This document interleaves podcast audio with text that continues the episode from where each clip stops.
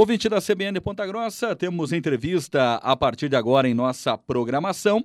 Vamos falar a respeito do câncer de cólon. Não é que ganhou uma evidência muito grande né, nas últimas semanas, em razão né, do Edson Arantes do Nascimento, Rei Pelé, né, que infelizmente faleceu na última quinta-feira por complicações dessa doença. E para falar a respeito do assunto, estamos recebendo em nossa programação o oncologista Elgi Werneck que é da Oncoclínicas Curitiba e gentilmente participa conosco aqui da programação da CBN.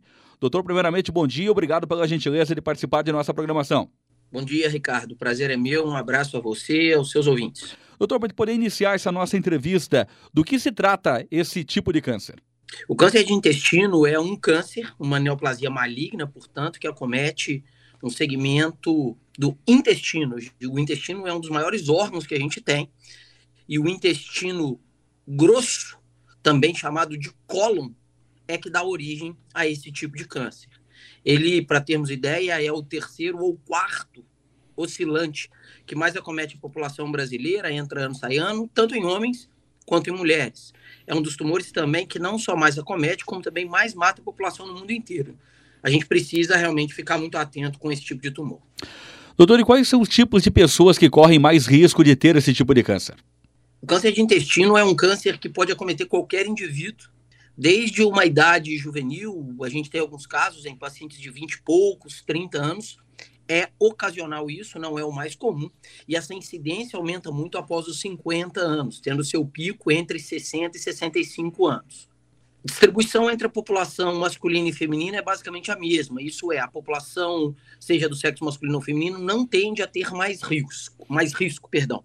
O que faz diferença, sim, é histórico familiar positivo. Então, saber que alguém da própria família já teve câncer de intestino aumenta o risco e a gente deve ficar mais atento. Segundo, a obesidade. Sabemos que pacientes obesos têm também uma propensão maior ao desenvolvimento do câncer de colo. Terceiro, relacionado à nossa dieta, ingestas ricas em proteína, em carne animal. Isso aumenta também as chances do desenvolvimento do câncer coloretal. Por isso, esses fatores devem ser alertados e devem ser motivo de atenção para a população. Mas volto a dizer, todos os indivíduos podem sofrer do câncer de intestino. Um exemplo que uh, mostra que todo indivíduo pode passar por isso é o próprio Edson Arantes. É um indivíduo saudável que sempre praticou esporte, magro, que tinha, segundo relatos, uma alimentação super bem controlada, devia ter uma ingesta de proteínas vermelhas, mas não devia ser abusiva nesse sentido, e ele infelizmente padeceu da doença. Isso mostra pra gente que não tem ninguém protegido totalmente contra o câncer de intestino, por isso a gente deve ficar muito alerta em relação a essa patologia. Ricardo. Doutor, e quais seriam os principais sintomas do câncer de intestino? Esses sintomas eles podem variar dependendo da localização desse tumor e segundo, do estágio dessa doença. Em fases iniciais, o que muitas das vezes a gente percebe no indivíduo é sangue nas fezes, seja o sangue vivo ou o sangue um pouco mais escuro, a gente percebe isso em forma do que tecnicamente a gente chama de melena. São aquelas fezes que vêm em cor de borra de café. Se esse sangramento ele não está bem baixo no, no intestino, está lá em cima, a gente percebe que isso pode ter uh, origem em algum sangramento mais alto. Segundo, alterações do hábito intestinal. Um indivíduo que tem um intestino regular e que de repente ele começa a oscilar. Diarreia, intestino preso. Diarreia, intestino preso. E muitas das vezes essas evacuações elas vêm com presença de muco, com presença de algum resíduo. Isso tudo são sinais de alerta que nos devem fazer procurar o médico. É importante a gente lembrar que nenhum desses fatores, Ricardo, de forma isolada, fazem que tenhamos um diagnóstico de câncer de intestino. Doenças inflamatórias, distúrbios alimentares, por exemplo, uma intolerância à lactose ou ao glúten pode causar manifestações como essas últimas que eu citei. Enfim, isso são só sinais de alerta que, se, porve se porventura você, ouvinte, que está nos escutando, tiver apresentando, que você deve conversar com o seu médico, mas isso não é motivo de pânico. Converse, faça os exames para a gente poder excluir a possibilidade de um câncer de colo. A possibilidade de ser uma outra patologia benigna é muito maior, ainda bem. Doutor, a partir do momento em que é confirmado né, que o paciente foi diagnosticado com o câncer de intestino, no que consiste o tratamento? Também depende da sua localização, também depende do seu estádio.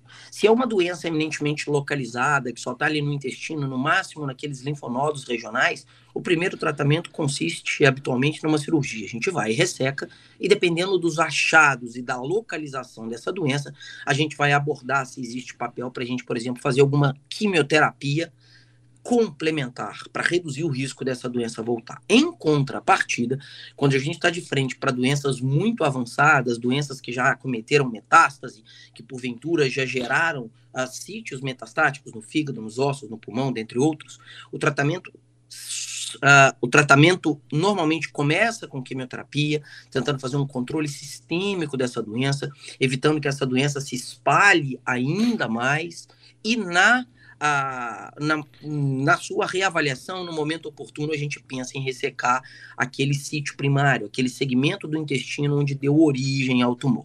Gostaria de lembrar que existe uma entidade específica dentro do câncer de cólon, que é o câncer de reto, que seria o último segmento do intestino, aquela parte que vai ficar bem próxima ao ânus, seria os últimos 15, 20 centímetros do intestino que ficam bem baixo. O tratamento, a abordagem desse tipo de tumor é completamente diferente, até pela sua localização, pela dificuldade cirúrgica que existe. Nesses casos, habitualmente a gente começa fazendo quimio-radioterapia para reduzir essa lesão e, sequencialmente, a gente pensar em cirurgia. Isso é, não existe uma regra de bolo terapêutico para tratar o câncer de colo. A gente precisa realmente fazer uma avaliação certeira de como essa doença se apresenta, da localização dessa doença, das condições do doente, para aí sim a gente fazer a melhor escolha terapêutica. São vários os estágios da doença, doutor? Esses estágios eles variam de um, onde essa doença está restrita ao órgão de origem, no caso o intestino, até o estágio 4, quando ela saiu do intestino e já cometeu órgãos extra, como por exemplo, pulmão, fígado, ossos, dentre outros. E doutor, como que é realizado o acompanhamento desse paciente após o tratamento do câncer de intestino?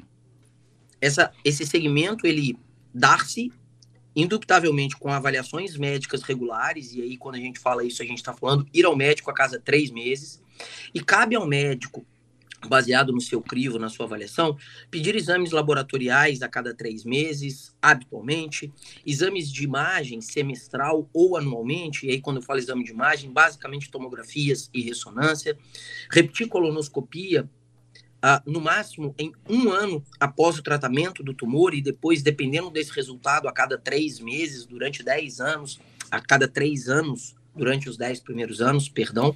Enfim, a gente usa de artifícios clínicos, avaliações médicas e laboratoriais, imagem, exames de sangue, exames endoscópicos, como a colonoscopia, e exames de imagem, tomografia, ressonância, PET scan, dentre outros. É um apoio que a parte clínica e a avaliação médica tem sobre esses exames. A soma da avaliação médica com o resultado desses exames é que nos dá a segurança de que está tudo sob controle. Por isso, não adianta ficar pedindo guia para o seu médico no prédio, o vizinho fazer e você mesmo ler, não. O médico precisa estar tá por perto para orientar, saber se a gente pode, inclusive, espaçar ainda mais essas avaliações periódicas ou se não, ou se a gente precisa fazer algum tipo de avaliação mais minuciosa, mais precoce, devido a alguns achados que para o leigo podem parecer é, inocentes. E o diagnóstico precoce do câncer de intestino aumenta a chance de cura, né, doutor? Ah, fundamental. Mais importante que o diagnóstico precoce, né, Ricardo, é não ter a doença. Para a gente não ter a doença, aqueles velhos e bons hábitos saudáveis.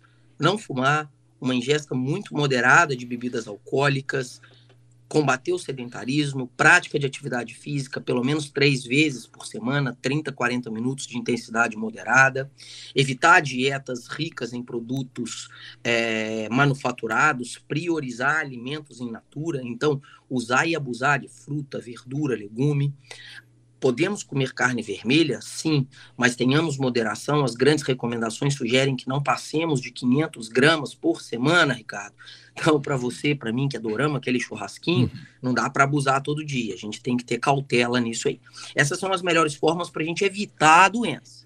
Em relação ao controle, em relação ao hábito, esses hábitos, eles se somam ao diagnóstico precoce. E o diagnóstico precoce, ele se dá através de uma busca ativa. Todos os indivíduos a partir de 50 anos, sem sintomas, devem começar a fazer colonoscopia baseado numa recomendação médica. Isso é, tem 50 anos hoje, está nos ouvindo, não foi no médico ainda, converse com seu médico, ele provavelmente vai te recomendar a colonoscopia.